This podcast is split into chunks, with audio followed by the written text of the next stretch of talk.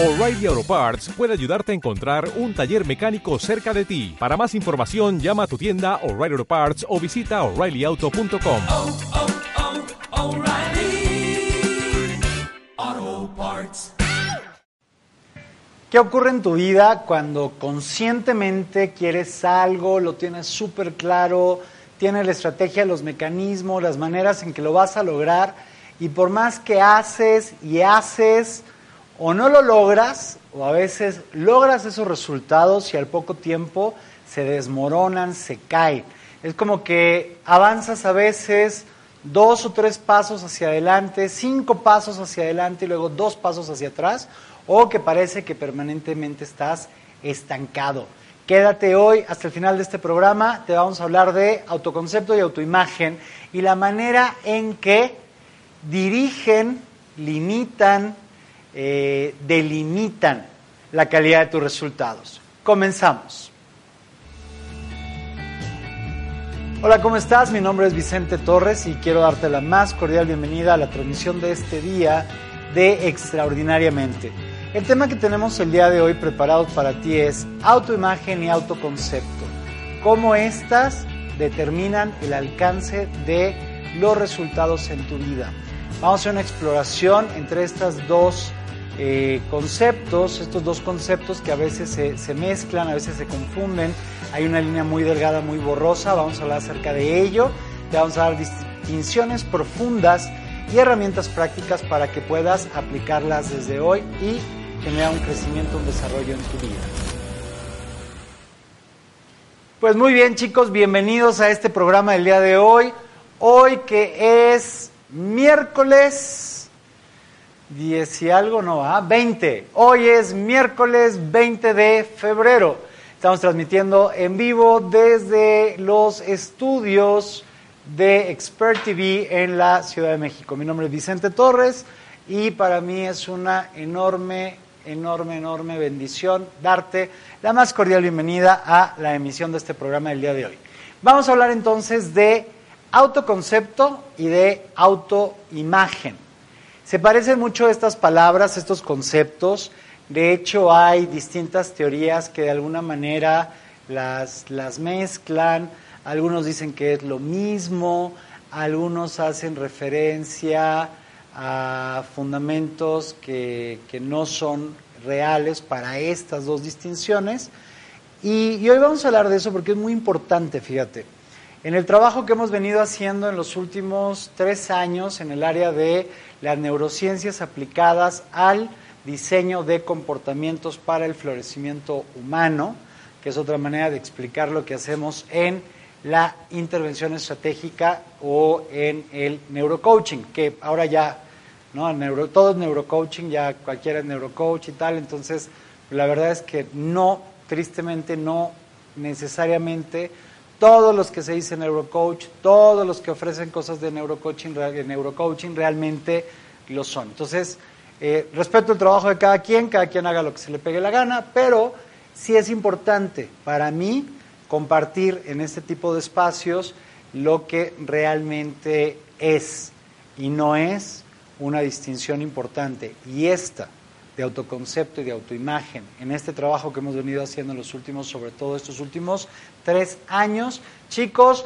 es de esencial importancia para que te des cuenta de que quizás no has logrado todavía lo que realmente quieres o lo has alcanzado y se cae, quizás porque estás trabajando en el ámbito incorrecto o que lo estás trabajando de una manera incorrecta. Entonces, voy a hablar de estas dos distinciones. Finalmente, las dos son constructos que nos sirven para explicar algo que está dentro de nuestra mente y el dentro también es una figura, porque no sabemos si es dentro o afuera, ¿verdad? Pero entraríamos ya ahí en temas muy complejos y muy, muy polémicos y profundos, pero vamos a plantearlo de esta manera.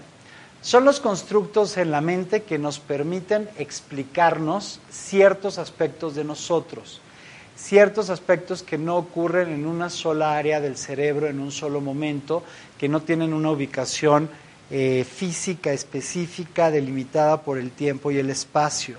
y dado que forma parte de estas eh, características eh, holográficas multidimensionales que tiene la mente, lo mejor que podemos hacer son ciertos constructos, ciertos armados que nos permitan un acercamiento a la comprensión de estos procesos que ocurren en mí y en ti para que los podamos utilizar conscientemente a nuestro favor. Recuerda que tu mente es tu mejor amiga o tu peor enemiga.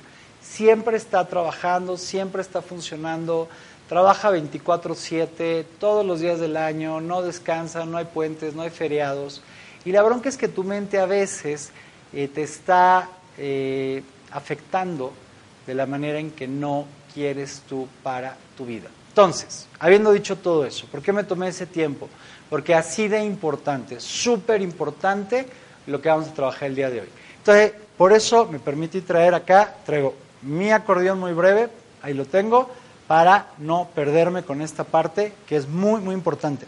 Vamos a hacer una suerte, una especie de comparativo entre lo que es el autoconcepto y la autoimagen. Eh, en primera instancia, la autoimagen es la que le da pie al autoconcepto. Pero voy a empezar por el autoconcepto, porque a la que quiero llegar realmente es a la autoimagen. Vamos a dedicar un par de minutos a hacer estas distinciones. Vamos a entenderlo muy bien y una vez que lo hayamos eh, explicado y entendido claramente, nos vamos a enfocar y volcar completamente, totalmente al tema de la autoimagen, que es el que realmente requieres trabajar en ti. Muy bien. Entonces, por ejemplo, el autoconcepto es declarativo, la autoimagen es intuitiva. ¿A qué se refiere esa primera eh, diferencia? Cuando decimos que el autoconcepto es declarativo, es que permite que yo, por ejemplo, haga una expresión o una declaración acerca de la idea que tengo de mí mismo, de mí misma. ¿Qué podría surgir ahí? Que yo diga, es que yo soy muy enojón. Hay muchas personas que me conocen ahorita estarían diciendo, sí, güey, te quedaste corto con esa declaración. Ahora, cuando decimos en la autoimagen que la autoimagen, en vez de ser ese aspecto declarativo, es intuitivo, lo que ocurre allí es que ese enojo, si usáramos ese mismo ejemplo, ese enojo está allí presente, lo siento. Entonces puede haber alguna, eh, algo que ocurre, algún detonador, algún evento que ocurre en mi entorno, algún detonador externo, que genere en mí una reacción de un enojo, de ira, así muy cañón. Y que a lo mejor yo no pueda explicarme por qué que yo no pueda entender bien a bien, de manera eh, clara, de manera precisa, por qué me estoy sintiendo de esa manera. Es como más intuitivo. Espero que haga un poquito esa distinción allí. La vamos a ir armando y vamos a retomar en lo importante. Siguiente, el autoconcepto es más consciente, tiende más hacia el consciente. La autoimagen va completamente al inconsciente. Para fines prácticos de hoy, vamos a pensar que hay una barrera o una frontera, una línea como franja fronteriza que va un poco hacia lo consciente y un poco hacia lo inconsciente. Recordemos entonces que consciente es visible, inconsciente es invisible, no es que consciente sea bueno y que inconsciente sea malo. Entonces, eh, esta idea de nosotros identificar dónde comienza una, dónde comienza la otra. Y no me estoy aquí haciendo referencia a el subconsciente, que a mí no me gusta trabajar con esa distinción porque complica muchas cosas y hace muchas cosas raras. Luego, el autoconcepto es cognitivo, la autoimagen es emocional. Entonces, en otras palabras, el autoconcepto se expresa a través de pensamientos. Y sabemos que los pensamientos eh, se expresan mayormente en palabras.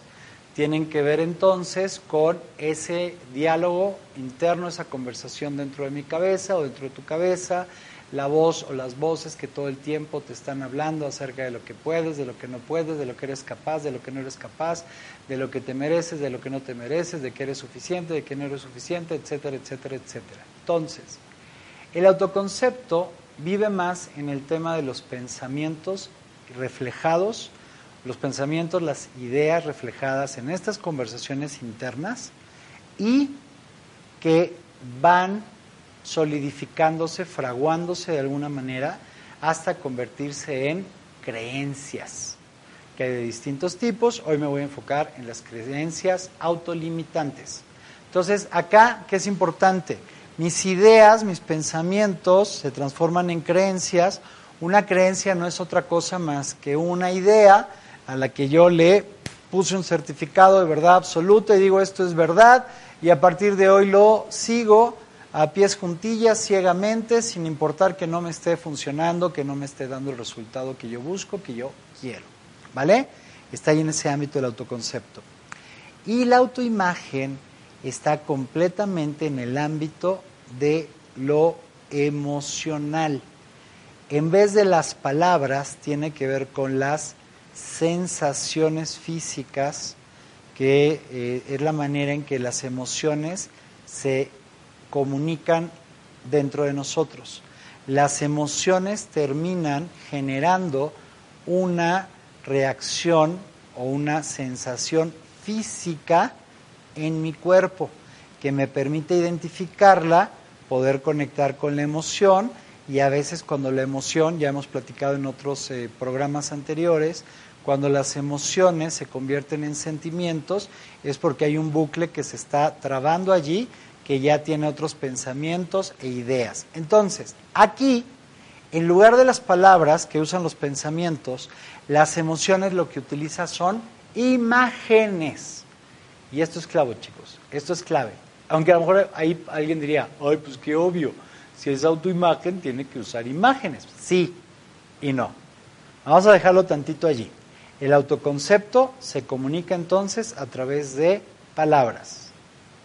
La autoimagen se comunica a través de imágenes, valga esa aparente redundancia que está por allí. El autoconcepto es razonable, la autoimagen es irrazonable. El autoconcepto yo lo puedo razonar, yo lo puedo justificar, yo lo puedo argumentar, lo puedo defender. La autoimagen no se puede expresar en palabras no hay razones o explicaciones lógicas para aquello que estoy eh, viviendo, mirando o sintiendo. ¿Por qué yo estoy haciendo esas tres distinciones? Porque esas imágenes yo las puedo ver, yo las puedo sentir, yo las puedo experimentar. Tiene que ver más con el tema de si soy más visual, si soy más auditivo, si soy más kinestésico, etcétera. Pero son elementos importantes en la comunicación y de hecho son también aspectos que tú puedes utilizar a tu favor completamente para el trabajo que vamos a hacer de modificar tu autoimagen para lograr lo que no ha existido hasta el día de hoy en tu vida. Recuerda, el propósito del programa del día de hoy, estamos hablando de autoconcepto y de autoimagen, porque estos dos constructos son los que nos permiten tener la idea de quién yo soy eh, que se trasladen creencias, en, experiencias, en historias, en justificaciones, en miedos, en barreras, en acciones, en actitudes y por ende en mis resultados. Entonces aquí estamos yendo a la raíz de la raíz de la raíz de la raíz. Este es un nivel en el que ni siquiera las personas que han vivido procesos de transformación de tres niveles han logrado experimentar y vivir a este nivel de profundidad. Por eso les digo, es algo que nosotros, eh, nosotros me refiero a en Quantum, Silvia, nuestro equipo, Mario, María, las demás personas que estamos allí, hemos trabajado en distintos ámbitos y que hemos estado reuniendo, como que tomamos lo más poderoso de cada una de las cosas, discernimos acerca de ello, lo aplicamos, lo tenemos probado en muchísimas personas, tenemos evidencia, resultados reales en personas reales y ahora estamos ya en esta etapa en la que lo estamos eh, ofreciendo como ya eh, un sistema, una metodología al público que estamos capacitando, formando nuevos facilitadores, nuevas generaciones.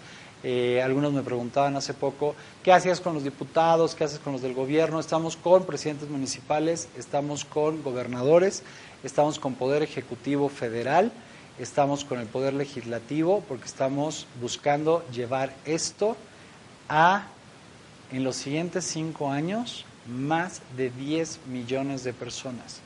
Y para ello vamos a requerir, chicos, muchísima gente.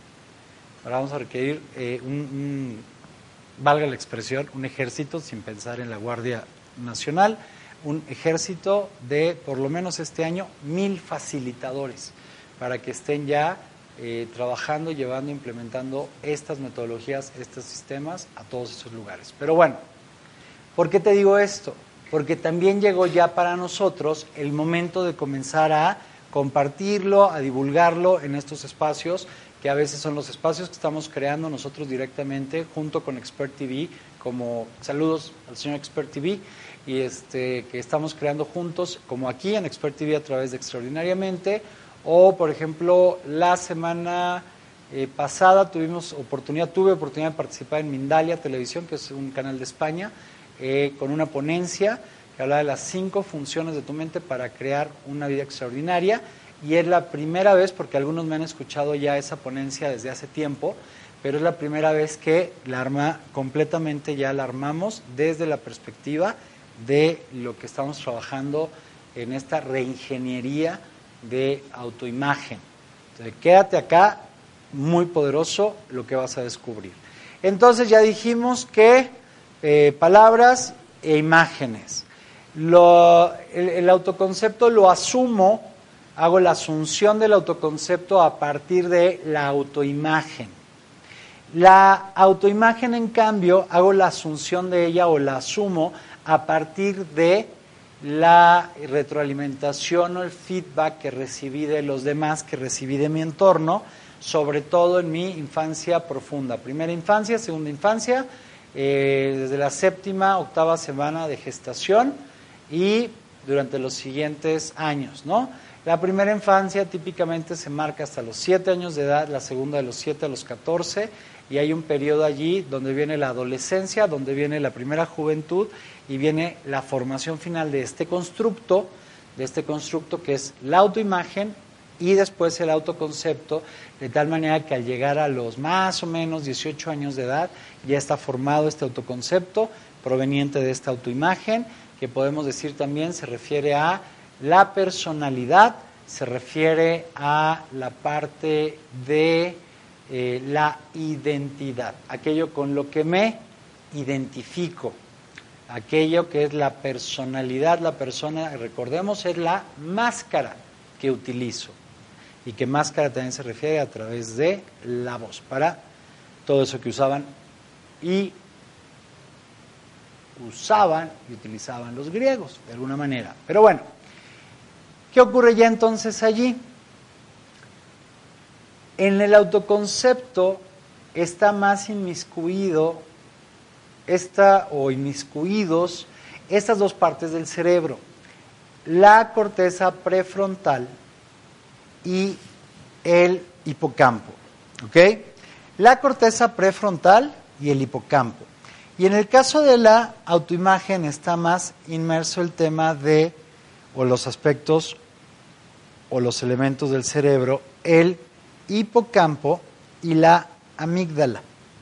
Entonces parece a esta imagen que a veces dibujamos o pensamos de que el, hipocampo es como entrar por el mezanín y hay una escalera que baja y hay una escalera que sube.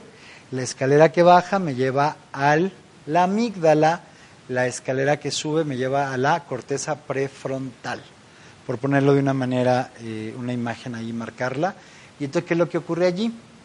Dado eso, es la razón que el autoconcepto es más razonable, más estructurado, más en palabras, más declarativo, más cognitivo, más de pensamientos, de ideas y tal, y tiene que ver más con eh, el cerebro más evolucionado.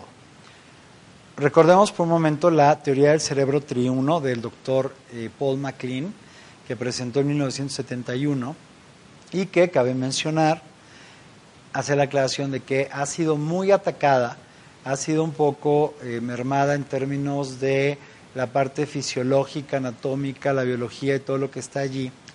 Pero al mismo tiempo, en términos de, eh, de por qué hacemos lo que hacemos, del tema conductual, de toda esta parte, es muy valiosa y por lo menos es muy poderosa para explicarlo. ¿Qué hay allí?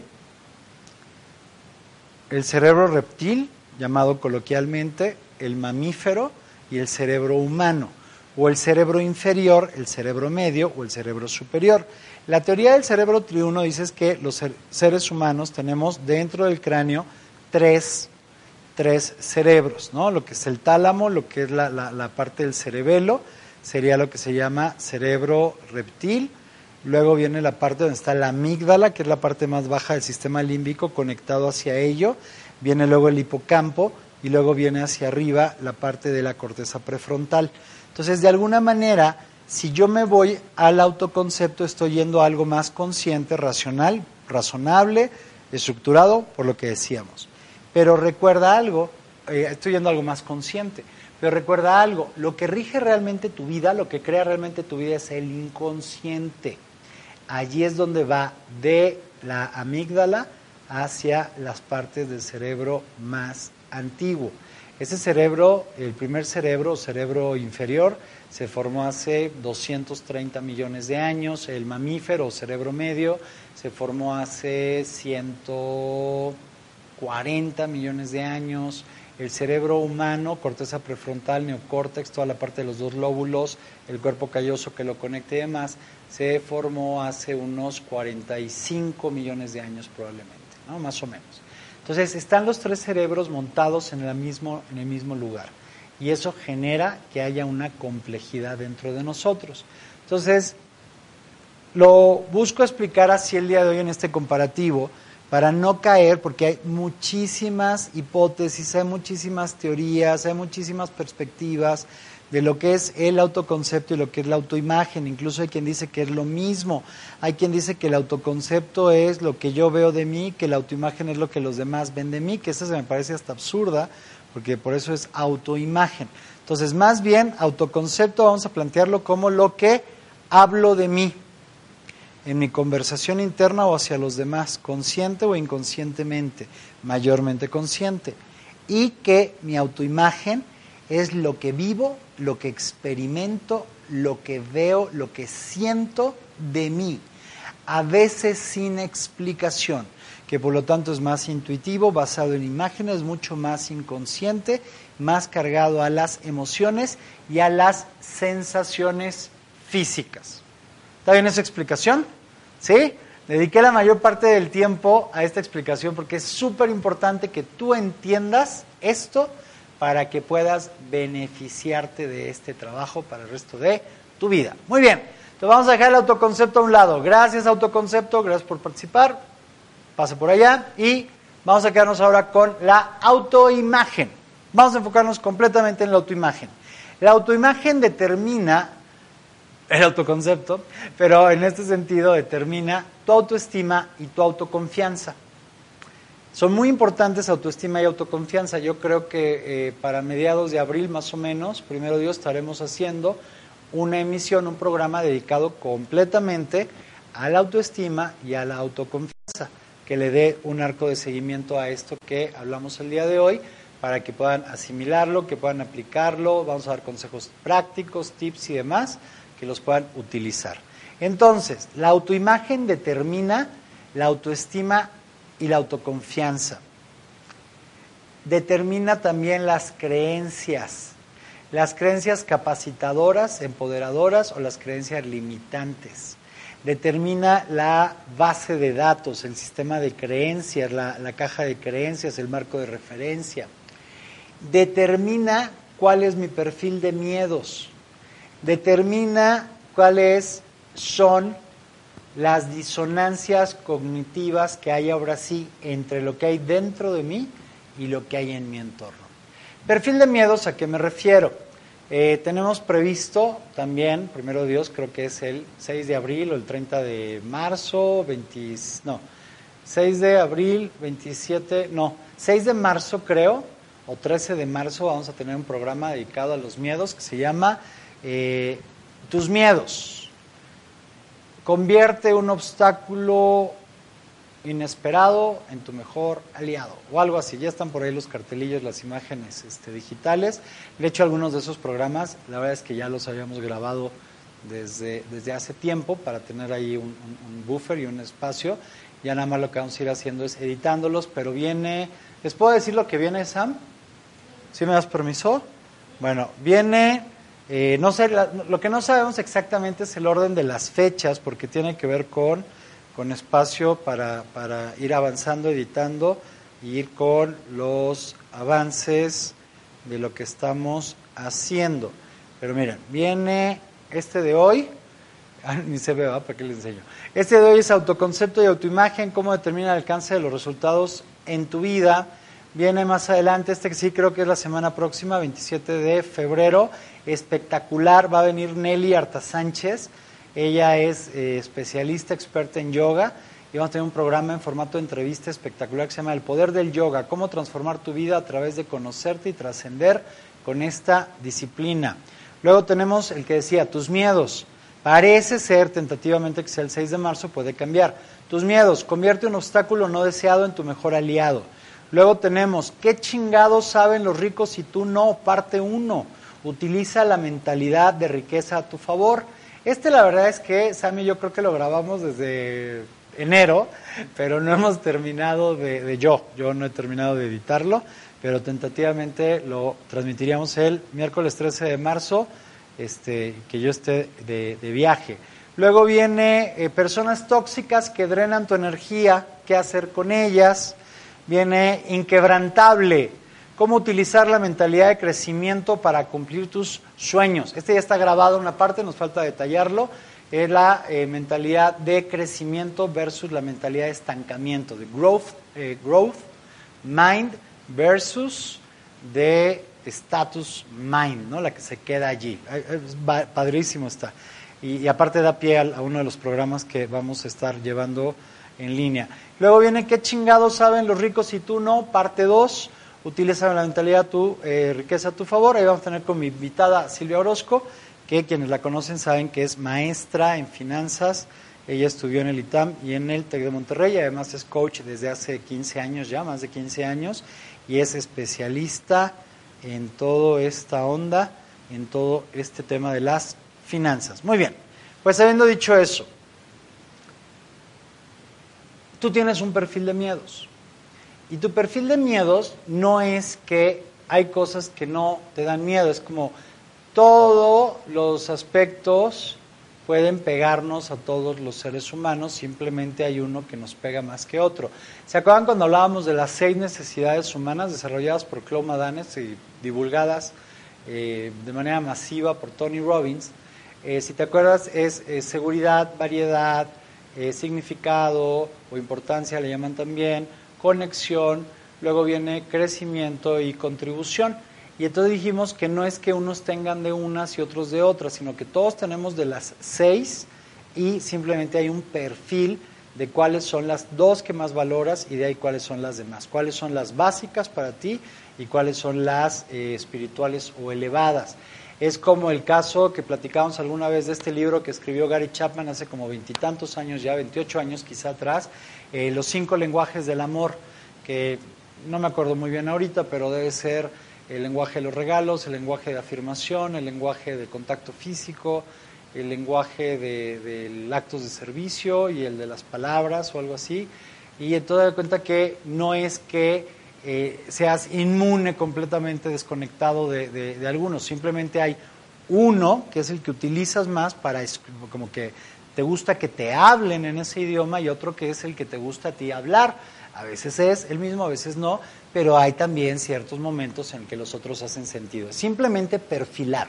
Entonces, de esa misma manera, vamos a perfilar cuáles son los miedos que a ti son los que más te están eh, pegando, te están manteniendo con el pie puesto en el cuello, detenido en la lona, dentro de tu zona de confort, de tu zona de estancamiento, de tu zona eh, de comodidad, ¿no? En esa prisión que está allí. Y entonces, ¿qué es lo que ocurre? Lo que ocurre es que ah, hay cuatro miedos básicos, cuatro miedos fundamentales, ¿no? que son los que tienen a todos los seres humanos. Miedo al fracaso, miedo al rechazo, miedo a la soledad y miedo a la muerte. Puede ser que esa muerte sea una muerte física o una muerte eh, simbólica. Puede ser que esa muerte al ser física sea la muerte de alguien más o sea mi propia muerte. Entonces, todos tenemos de todo, todos nos pega un poco el tema del rechazo, un poco el tema del fracaso, el tema de la soledad, pero a algunos les pega más la soledad, a algunos les pega más el tema del rechazo, a otros les pega más el tema del fracaso, a otros les pega más el, te- el tema de la muerte física o de la muerte simbólica en ellos mismos o en sus hijos o en sus padres, etcétera, etcétera, etcétera. Entonces vamos a trabajar en especial a profundidad en ese programa con todo ello. Pero quiero que sepas hoy que entonces ese perfil de miedos proviene de tu autoimagen, de algo muy caótico, muy cargado hacia lo básico, hacia la parte más antigua de tu cerebro, que es inconsciente, que es racional, que es en imágenes, que es en sensaciones, que es en sentimientos, que es algo intuitivo, que es algo que no te puedes explicar ni a ti ni a los demás. ¿No está padrísimo? ¿No está espectacular? ¿No? Y me van a decir muchos, no, está de la fregada. Pero está padrísimo conocerlo y saberlo, porque entonces vas a poder trabajar en ti y vas a poder aplicar herramientas para elevar y utilizar tu autoestima para disminuir la brecha que hay entre esa disonancia cognitiva, entre tus objetivos, tus metas, tus sueños y tu autoimagen. ¿Ya viste por qué era tan importante poderlo aclarar y poderlo decir realmente y precisamente como es?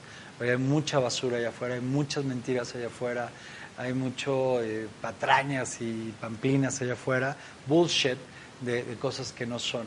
Y tristemente las personas siguen buscando comprar soluciones mágicas que les resuelva algo que y es comprensible. Si has estado cayéndote, levantándote, llega el momento en que te das por vencido, te rindes porque te duele demasiado, porque ya no puedes más, es comprensible. Si estás cansado y la conversación dentro de tu cabeza ya es como, no importa lo que haga, no voy a ganar, bueno, es comprensible que se busquen soluciones mágicas. Ahora, lo que es espectacular de esta metodología de trabajo de la reingeniería de autoimagen es que no requieres eh, esfuerzo, sufrimiento, no requieres, por ejemplo, fuerza de voluntad. Y es algo espectacular. Porque a mí, por ejemplo, ya, ya algunos les he comentado, algunos saben probablemente que yo pesaba el doble de lo que peso hoy. Yo peso probablemente, vamos a pensar que estoy en 77 kilos. Pesaba 154 kilos, el doble. Y mucha gente me dice, no manches la fuerza de voluntad que va requerido de ti para lograrlo y no sé qué y tal. Y volteo y los veo y le digo, la verdad, yo la verdad no. La verdad no me costó trabajo, la verdad fue muy sencillo, fue muy simple, fue, eh, fue más fácil hacerlo que no hacerlo. Y no es que de un día a otro me creció la fuerza de voluntad, es que hice el trabajo de reingeniería en mí, aunque en aquella época era otra metodología, otro nombre, otra técnica que quedaba ya limitada, pero el día de hoy, hoy por hoy tenemos la versión ni siquiera 2.0, la versión 3.0 de la transformación personal, ¿no? Y hemos ido juntando, recabando, y entonces ahora tenemos ya todo eso reunido, es decir, aquí está. No es magia, que quede claro. No es un boleto de lotería ganador, no, no es una varita mágica. Simplemente es trabajar en donde no has trabajado hasta ahora, dentro de ti, con los aspectos, y por eso me permitía decir al principio del programa, quizás no has logrado lo que realmente quieres para tu vida, lo que realmente anhelas, sueños, objetivos a los que quizá incluso ya has renunciado, simplemente porque eh, estás cansado, estás frustrada, estás harta, estás súper lastimada, estás súper dolido, pero quizá chicos lo que ha ocurrido es que has estado queriendo trabajar en donde no corresponde, en el lugar donde no es, o en donde es, pero de la manera incorrecta. Entonces, vamos ya hacia eh, cómo está el plan de vuelo a partir de este momento con este tema. Hoy les voy a dar tres aspectos para trabajar, para que los pongan en práctica. Pregúntenos, pongan los comentarios allí, gracias por sus comentarios, lindos siempre que nos ponen, eh, pero hagamos esto algo más colaborativo para todos. Entonces escríbanos, eh, qué quieres saber, qué temas quieres que trabajemos, qué preguntas tienen, qué dudas tienen. Eh, yo creo, no, no, sé si es como un tema de, de, de, pero vamos a volver a este tema más colaborativo, más participativo, chicos. Ya lo hemos vivido ya en otros espacios, por ejemplo, mañana, primero Dios, mañana jueves 21, regreso a Excelsior TV esta semana a hablar de el poder de los hábitos. Y está padre porque ahí la gente nos manda preguntas muy directas, preguntas muy concretas y tenemos la oportunidad de, contestarles, tenemos la oportunidad de trabajar con ellos. En el caso de Mindalia, como estaba la semana pasada, por ejemplo, también las preguntas, preguntas de Perú, de Estados Unidos, de Argentina, de España, de Bolivia, de Portugal, de varios lugares que hubo. Y lo que entendí es que, bueno, no todo el mundo va a preguntar durante la transmisión pero saben que usemos la, eh, líneas de, la línea de tiempo de los comentarios para que pongan preguntas, preguntan, hagan preguntas, pongan preguntas, dudas. Eh, alguien de nuestro equipo va a estar monitoreándolo y si hay una pregunta y una duda, me va a avisar para que la podamos contestar y podamos profundizar. Entonces, el plan de vuelo, ¿cuál es? Hoy les voy a dar dos o tres distinciones para que las empiecen a trabajar con tips prácticos y maneras de trabajar con ello. En unos días más, eh, cuando sea la emisión de Inquebrantable, allí, bueno, no, primero cuando sea el de tus miedos, allí les voy a dar otros eh, dos o tres distinciones, herramientas y tips prácticos. Y cuando sea Inquebrantable, allí les voy a terminar de dar las herramientas, los aspectos y los puntos. ¿Por qué es esto? Por dos razones, tres razones. Porque se me olvida la importante. Sam me pega, ya Sam me prohibió, quiero públicamente acusar a Sam. Sam ya me prohibió, me condicionó la permanencia, mi permanencia en este canal, a que ya no puedo hacer programas tan largos de una hora y media a una hora cuarenta minutos, porque le trastorno sus horarios, espacios de, de, estudio, de las demás personas que vienen a hacer sus programas y demás y tal. Entonces, ya, la realidad es que esa es la que más pesa, porque eh, gracias a Dios hay muchos comentarios muy lindos que aunque eh, yo tengo la noción la idea, digo, sí, es que me cuesta trabajo de pronto eh, cortarlo y acotarlo así, pero mira, vamos a partirlo entonces. ¿no? Entonces, hacemos 45 minutos hoy de programa, más o menos, más la recomendación del libro, el cierre. Vamos a mantenernos abajo de una hora, espero que lo pueda llegar a lograr, y después a 45 minutos, 40 minutos en total. Y eh, otra parte la ponemos en unas semanas más y la otra parte en unas semanas más, para que tengan cada una su profundidad, pero apóyenme entonces, pruébenlas, aplíquenlas, denos su retroalimentación, denos sus comentarios, háganos preguntas, por favor, díganos qué temas quieren que trabajemos, qué temas quieren que compartamos. Muchísimas gracias, porque en general, eh, curiosamente, la mayoría de los mensajes que recibimos, no son tanto como en comentarios abiertos, hay muchas consultas en, inbox, en mensajes en Messenger de, Facebook y, esas son las que contestamos, bueno, las que yo contesto personalmente. Y a veces los comentarios públicos solamente les pongo un like o una carita o un corazoncito o algo, pero quiero que sepan que también allí, si ahí pusieras preguntas más específicas, más concretas y tal, también las atendería. Bueno, muy bien. Entonces, ¿qué vamos a hablar? Eh, ¿De dónde proviene entonces toda esta noción de, eh, de, Perdón, voy a tomar agua, voy a tapar la marca para que nadie sepa qué marca, porque... ¡Ay, no está, está tapada! Perdónenme. Ya la tapé otra vez, que nadie sepa.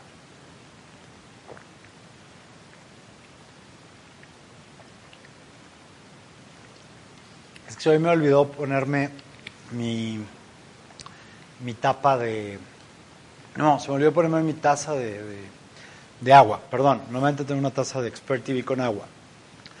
Aunque a veces la verdad es que tiene whisky y en ocasiones tiene mezcal. Vamos a confesar el día de hoy, estamos sacando todo de manera honesta. Bien, y en serio, ¿de dónde proviene entonces toda esta autoimagen? Proviene de tus padres, de tu entorno, de tus primeros años de vida. Determina entonces tu autoconcepto, tu autoimagen, no, perdón, tu autoimagen determina tu autoconcepto, tu autoestima y tu autoconfianza eh, permea a tus pensamientos, a tus emociones, a tus sentimientos, a tus creencias, a tus miedos, a tus acciones, a tus actitudes y por ende a tus resultados. Querer cambiar los resultados en el nivel de los resultados, además de ser imposible, es tan eh, tardado o tan lento o tan complicado como querer resolver eh, un problema en un río cuando el río está llegando al mar. Ya desembocó y yo quiero resolver allí la contaminación del río, sería muy absurdo y muy tonto y muy estúpido. ¿Qué requeriría? Requeriría ir río arriba y llegar hasta eh, donde vienen los arroyos pequeños, los ojos de agua, las fuentes, los manantiales que van formando esos pequeños riachuelos, hilos de agua que se van sumando, sumando, sumando, que van haciendo un, un caudal creciente hasta que llega a formar y desembocar en el río. Ah, el río en el mar. Entonces, si querer resolverlo, en lugar de querer resolverlo ya en el desemboque eh, al mar, pues requiero ir hacia arriba. Acá es lo mismo. Querer resolver los resultados, eh, reparar, resolver en el nivel de los resultados, es una pérdida de tiempo es paliativo, es desgastante, es costosísimo, es muy difícil, requiere mucho sufrimiento, mucho sacrificio, mucha pena eh, de, quitarse y, muchas cosas. Y a veces ya es demasiado tarde. ¿Ok? Entonces, ¿qué es importante acá? Vamos a ir a trabajar los resultados en dónde? En la autoimagen, que es el origen de. Pero ya ni siquiera nos vamos a preocupar ahorita de los demás aspectos. Trabajando en la simple autoimagen, no sabes lo que ocurre con las personas. El nivel en el que elevan los estándares y la calidad de los resultados de su vida. Eso es el valor, eh, el valor me refiero a lo valioso, pues, de trabajar en tu autoimagen. ¿Qué vas a trabajar este eh, este periodo de 15 días. Lo voy a mencionar ahorita y se los vamos a poner por escrito ahí en los comentarios. Ahorita yo de regreso a la oficina voy a regresar a una junta. Eh, en el camino voy a escribir esto para que lo escuches ahorita o lo puedes volver a verificar cuando quieras en la grabación. Por cierto, buenos días, buenas tardes, buenas noches, según sea el caso para ti. Y entonces pon pausa en un momento más, ve, consigue un cuaderno, una pluma, este, anótalo o en tu teléfono, en tu tableta, toma la nota o eh, asimílalo. Y de todas maneras va a estar ahí en los comentarios. Tres aspectos vas a trabajar en, este, eh, en esta primera etapa. Vas a trabajar algo que es la imaginación creativa. Vas a trabajar en un punto número uno con tu imaginación. ¿Qué imaginación? Tu imaginación creativa. Punto número dos, vas a trabajar con tu diálogo interno. Y punto número tres, vas a trabajar con eh, imaginación creativa, diálogo interno y modelar, modelar la imagen. Vas a trabajar modelaje de la imagen que buscas crear, que buscas lograr. Entonces, de tal suerte que la imaginación creativa es la imaginación, pero con una dirección, con una direccionalidad, con un propósito, con un diseño para crear algo. Porque a veces la imaginación es muy poderosa, es una energía súper poderosa, pero que va en un caos, va a muchos lugares, a muchas veces, a mucho tiempo, y a veces por la autoimagen te va jugando mayormente en contra te va afectando, te va a... ella cree que te está protegiendo, tu mente cree que te está protegiendo, pero lo hace a través de la imaginación creativa, le llamo a la que tú vas a utilizar conscientemente. La otra es imaginación reactiva. Voy a poner un ejemplo rápido.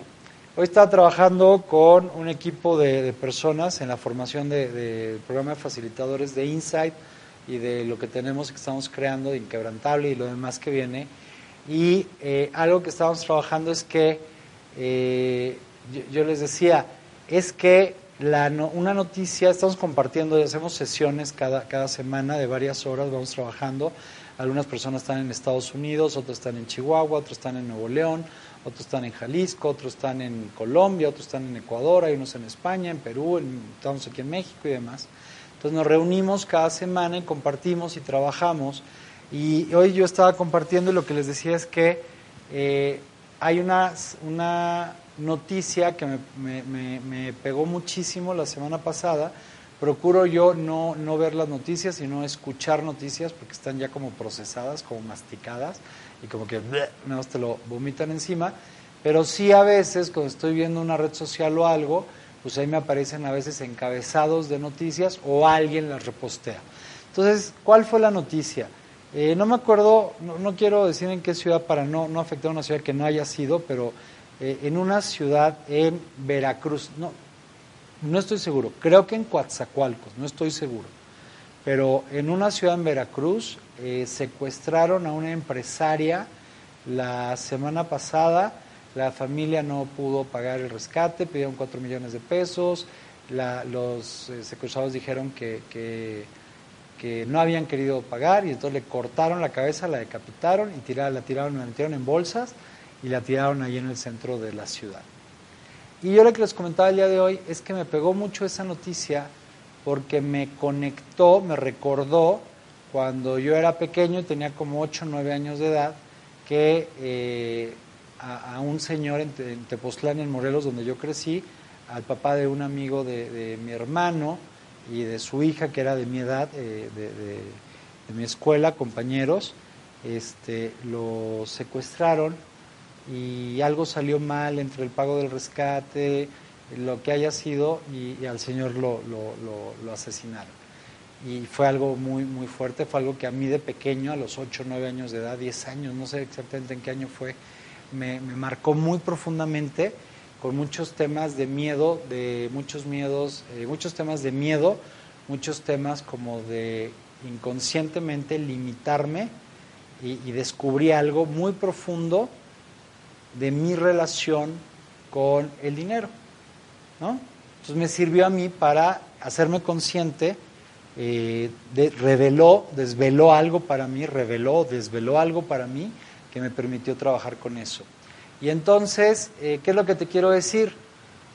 Aunque yo no lo había tenido consciente durante quizás cerca de eh, 35 años, esa memoria dentro de mí estaba usando, siendo usada por mi mente para que a través de la imaginación reactiva, a un nivel muy inconsciente, estuviera quizá recordando o imaginando futuros posibles sin que yo los mirara claramente, pero la sensación presente bastaría para eh, conectar con ello.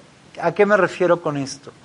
Eh, Vamos a pensar que yo te diría, ¿sabes?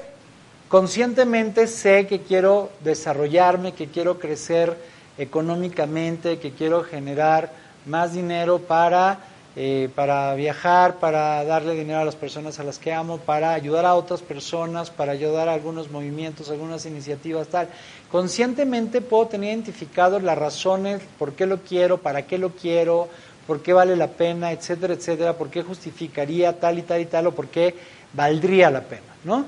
Pero bueno, ¿qué tal que está entonces esa parte, ya ni siquiera del dinero es sucio y tal, y todo ese rollo que hemos platicado a veces, y que es verdad y que vamos a platicar más adelante, sino que aquí ya voy a una vivencia, una experiencia de mi infancia que quedó como una impronta o como un engrama en mí que ya ni siquiera yo me acordaba, la verdad no me acordaba, pero esta situación me llevó a hacerme consciente y magnificó la sensación.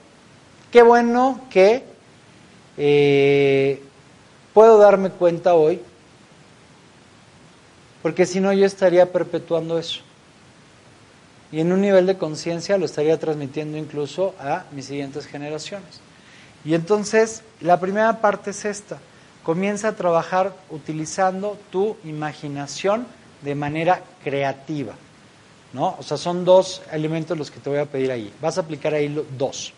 Uno es, vas a estar haciéndote consciente de tu historia intra- personal, de tu intrabiografía, de tu historia personal desde la perspectiva, la experiencia desde la que lo viviste, todo lo que viviste en tu vida, a un nuevo nivel.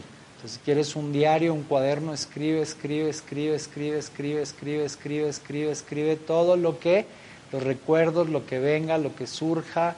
Busca reconstruir tus memorias. Las memorias emocionales, a diferencia de las memorias cognitivas, es más fácil de acceder a ellas y son por mucho más poderosas.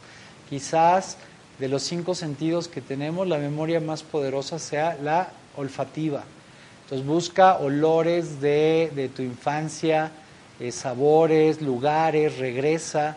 Eh, yo regresé hace unos ah, nueve o diez años atrás al departamento donde crecí eh, los primeros años de mi vida, en los primeros tres o cuatro años de mi vida aquí en la Ciudad de México, antes de que nos fuéramos a vivir a Tepoztlán, a Morelos. Y, y- y me acuerdo que llegué y entré y estaba con mi hermano y el departamento estaba vacío. Y yo entré y lo veía y le decía, "Oh, sí tenía muchas ganas de regresar. Le digo, pero no manches, está súper distinto. Y me volteé a ver como, ¿cómo distinto? Está vacío. Digo, no, pues está súper distinto, está chiquititito. Me decía, es del mismo tamaño, güey, ni modo que el departamento se haya achicado. Y en eso andábamos por ahí y recordé eh, un, un ejercicio de una certificación, de, una, un, entrenamiento. Y entonces en algún momento lo que hice fue, eh, me, me acosté en el, en el piso boca abajo para mirar, luego me puse como, como eh, a gatas, ¿no? Como, y en ese momento cuando volví a tomar, a, to- a tomar la perspectiva de, la, de, mirar desde esa altura más o menos, no, no manches. En ese solo instante, en ese solo segundo, comenzaron a, a agolparse en mí recuerdos muy vívidos, memorias, experiencias.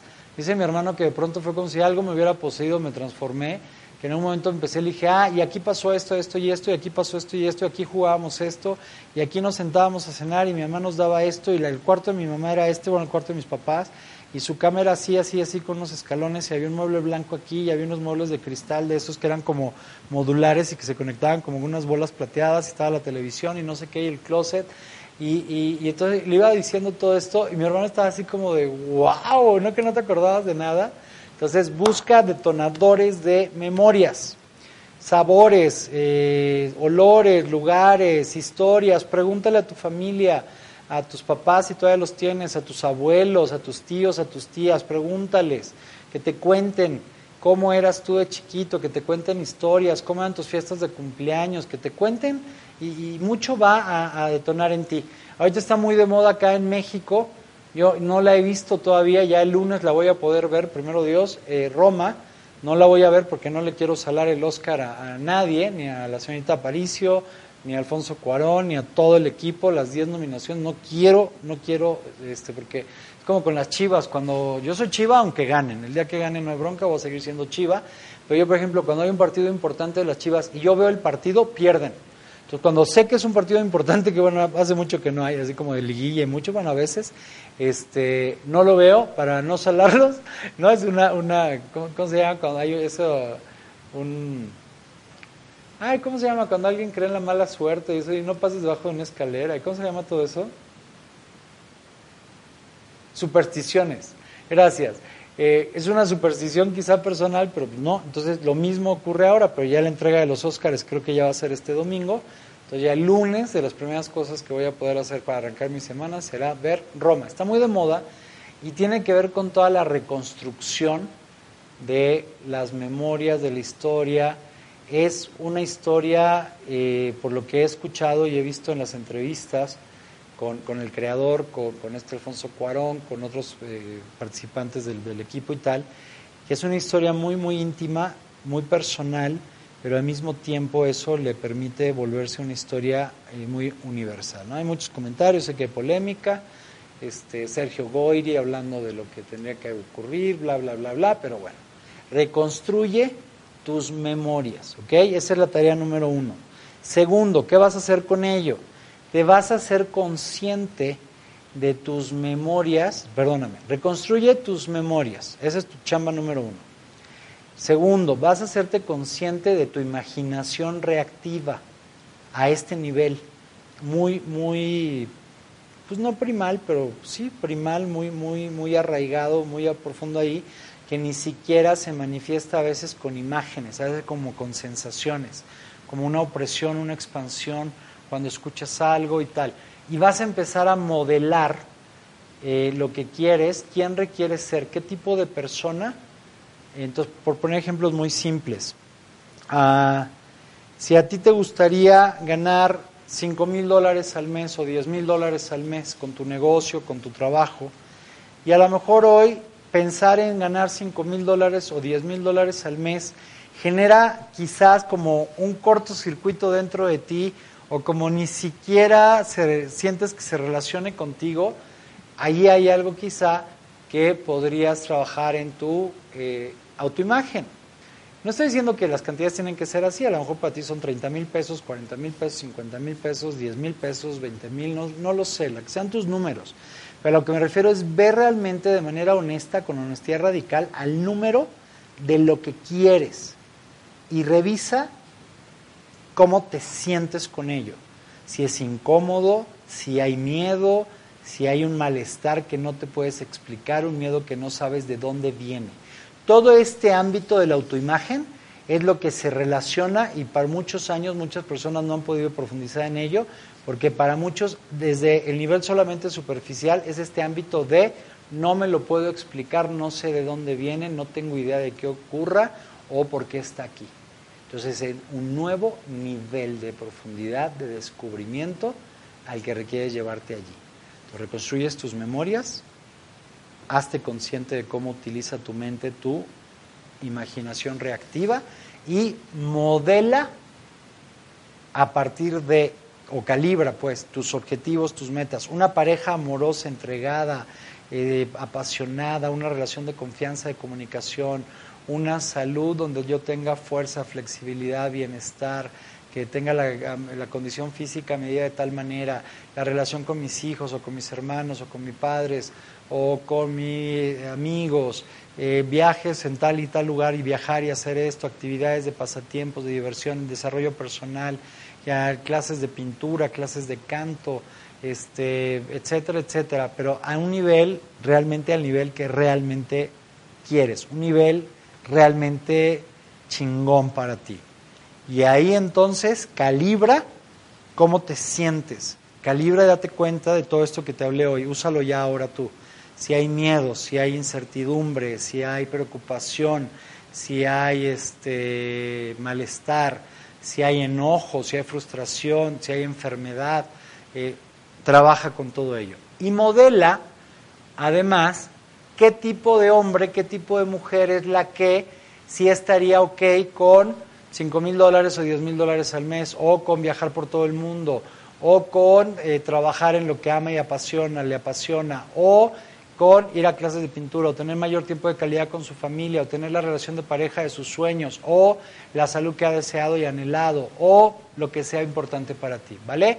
Esos son los trabajos que eh, te voy a pedir que eh, vayas desarrollando, lo voy a aterrizar en los comentarios y eso es lo que nos va a permitir entonces que vayamos trabajando con, eh, con, con los siguientes trabajos. Entonces, fue imaginación creativa, ya te dije cómo la vas a utilizar Diálogo interno, porque va a estar pendiente también de todo lo que surge en tu conversación interna, que es más del autoconcepto, que es más eh, razonable, más cognitiva, más de palabras e ideas, pero que recuerda que también provienen de lo más primal, de lo más eh, profundo, de la raíz. Muy bien. Eh, espero que te emocione esto. A mí me emociona. He estado trabajando con esto desde hace unos meses, ya a un nuevo nivel, ya que estructuramos todo y está espectacular. Esto, chicos, es lo que realmente permite que haya crecimientos no lineales en tu vida, que parecen magia, pero no lo son. Y para eh, ya ir cerrando y despedirnos el día de hoy, eh, quiero compartirte el libro, la recomendación semanal. Y el libro de esta semana es Los patitos feos, ¿ok? No el patito feo, el cuento de tu infancia, sino los patitos feos. ¿Qué quiero compartirte? ¿Cuál es la importancia de este libro y cómo se relaciona con el tema que estamos compartiendo el día de hoy? Pues de la siguiente manera. Los patitos feos es un libro de Boris Cyrulnik.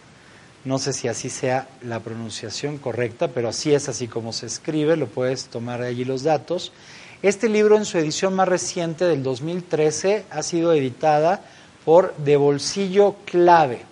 Ahí viene el número de ICBN por si requieres tener eh, los datos.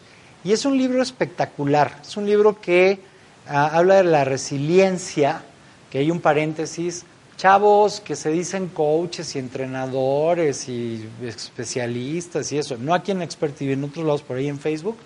Si van a hablar de resiliencia, chavos, no manchen, empiecen por escribirla bien, por pronunciarla bien. Hay gente que habla de, ah, sí, vamos a hablar hoy de la resiliencia. Hay otro que dice, vamos a hablar de la resiliencia. No, por favor, se queman y ahí la gente ya, pierde el interés y no los quiere escuchar.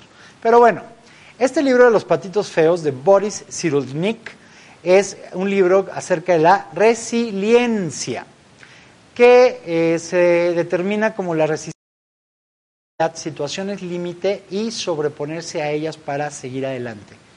Se relaciona mucho el día de hoy porque es algo magistral lo que ha hecho este señor y el libro es muy viejo, yo lo leí hace como 17 años, pero me lo volví a encontrar hace poquito y lo volví a leer y lo amo y léanlo todos por favor.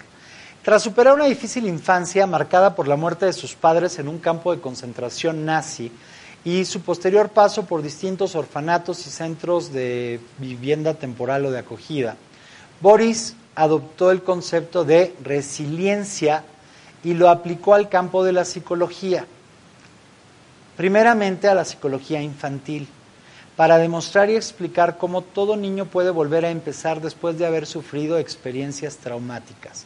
Yo prácticamente te estoy compartiendo uno de los libros de el creador de este concepto que desde hace cinco años para acá se ha puesto tanto de moda, cada vez más de moda. Bueno, en algunos sectores más bajos ha llegado apenas eh, de conciencia, ¿eh? de conciencia, antes de que digan, ay, qué clasista. No, de conciencia ha llegado apenas hace un par de años, este año ya, el año pasado ya todo el mundo habla de resiliencia y tal, pero en realidad se empezó a poner de moda hace unos siete o cinco años atrás.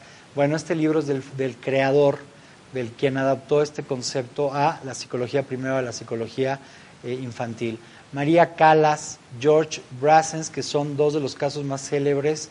Eh, hay muchos más ejemplos en las páginas de este libro que ponen de manifiesto que ninguna herida de la infancia, ninguna herida del pasado es una condena del futuro.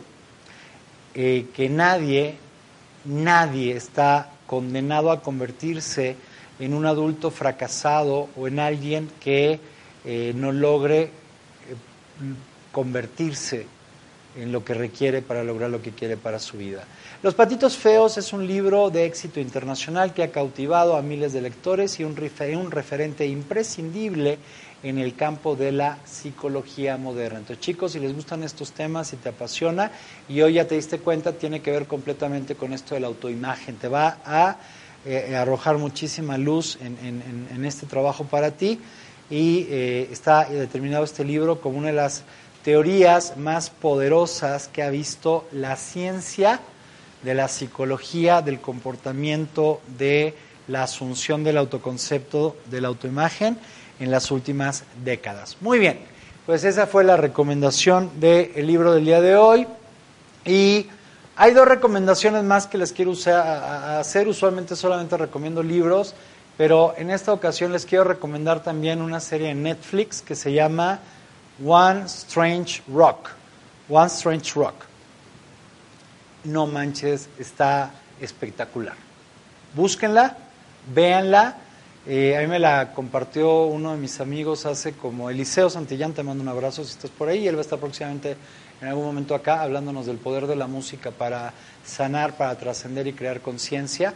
Es espectacular, él es compositor, productor, eh, licenciado en comunicación y, es un ser humano espectacular. Entonces estamos trabajando en uno de los proyectos con los diputados, con el Congreso y entonces hemos estado estas semanas que estuvimos hace unas semanas juntos y me dijo, no manches, acabo de empezar a ver esta serie, no he visto más que el primer capítulo, pero velo, está increíble, espectacular, está...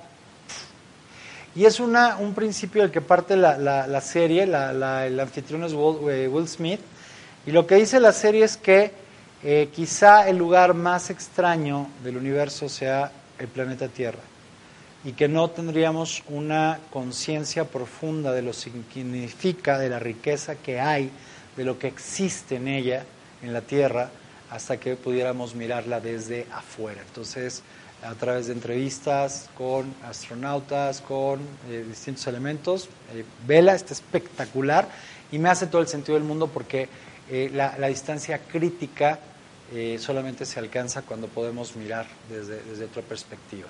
Entonces, esa serie, creo que se, llama así, One Strange Rock, Netflix, ponle Will Smith, One Strange Rock, creo que la produce National Geographic y ahora la está distribuyendo o compartiendo Netflix. Y la otra recomendación, niños, es eh, a los que estén en la Ciudad de México o cerca de la Ciudad de México, vayan a estar en la Ciudad de México, el 28 de febrero quitan el Museo de Arte Moderno una exhibición que se llama eh, Adictos a Remedios Varo. Y yo me declaro adicto a Remedios Varo y no sabía que estaba esa exposición, me enteré ayer y hoy de las primeras cosas que hice en mi agenda fue liberar el espacio después de un webinar que hicimos en la mañana, la reunión que les mencionaba, y antes de una junta de trabajo, para ir, eh, fui con mi mujer y con mi hija y con mi el novio de mi hija, ¿no? A, mi yerno, ¿será? Fuimos allá a desayunar al museo y a la cafetería del museo y a mirar la exposición. Son 18 obras que nunca se habían presentado, que recuperó ya el acervo del museo. Eh,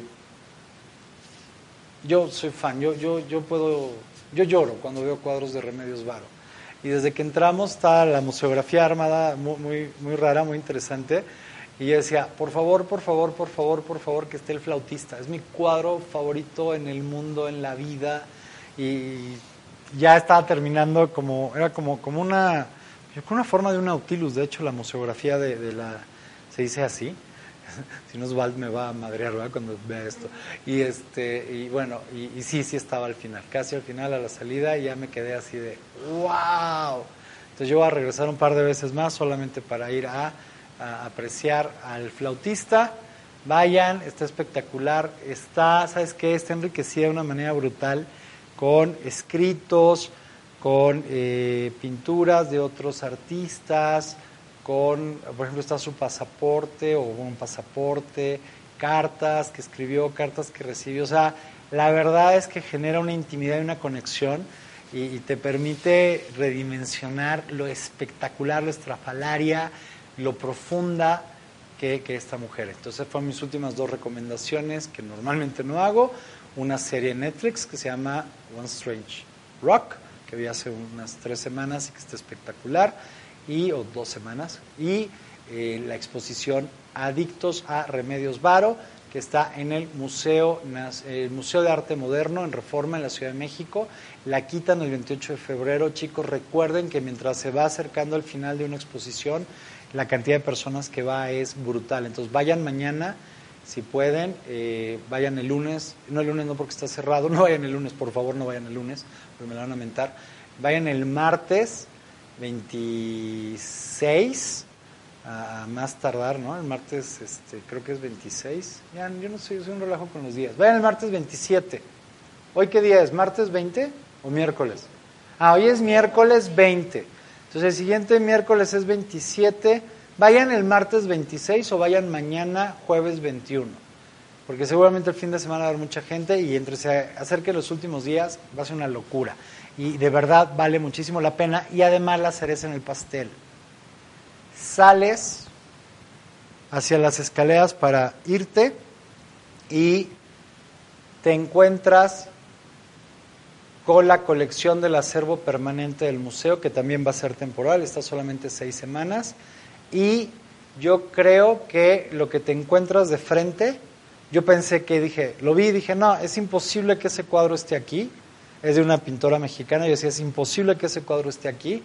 Yo lo veía de lejos y decía, seguro es como el arte, la, impresión que hacen en la entrada para que llegues a, eh, entrar a la presentación. Espectacular. O sea, no te lo crees. Y todavía la cereza de la cereza del pastel, los sándwiches, los molletes de la cafetería, el helado de cardamomo, eh, el sándwich de portobelo y los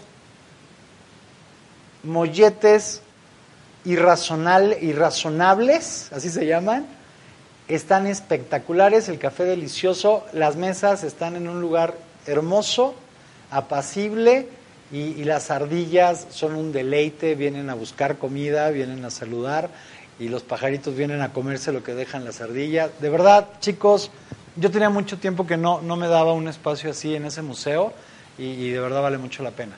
Eh, pues muchísimas gracias. Deseo que tengas una semana extraordinaria, deseo verte pronto. Eh, espero que podamos mirarnos a los ojos, que pueda darte un abrazo, que podamos trabajar juntos de manera presencial, de manera en línea o en espacios como este, que esto sirva para ti, que te sume de alguna manera. Nuestro propósito es nomás compartir para sumar a tu visión de vida, para juntos, eh, juntos logramos lo extraordinario y lo hacemos de la manera más poderosa, creando conscientemente de adentro hacia afuera. Que tengas una semana espectacular, una semana extraordinaria. Mi nombre es Vicente Torres. Gracias por el favor de tu atención y te dejo con un abrazo lleno de bendiciones. Hasta pronto.